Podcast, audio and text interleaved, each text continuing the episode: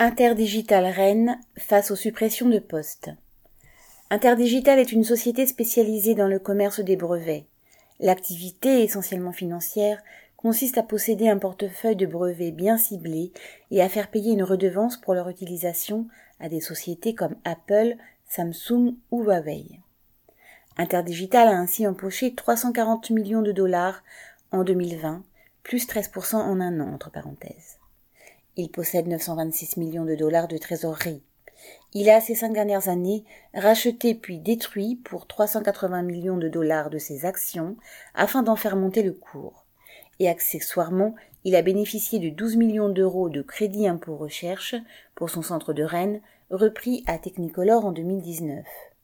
Autant dire que l'annonce le 10 juin dernier de 60 suppressions de postes sur 141 au centre de Rennes est vécu par les travailleurs de l'entreprise comme un scandale inacceptable.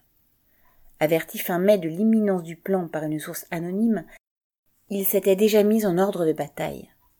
Depuis, il multiplie les initiatives, s'adressant à la presse, interpellant les municipalités de Rennes Métropole ou manifestant en ville lors de la journée interprofessionnelle du 22 juin.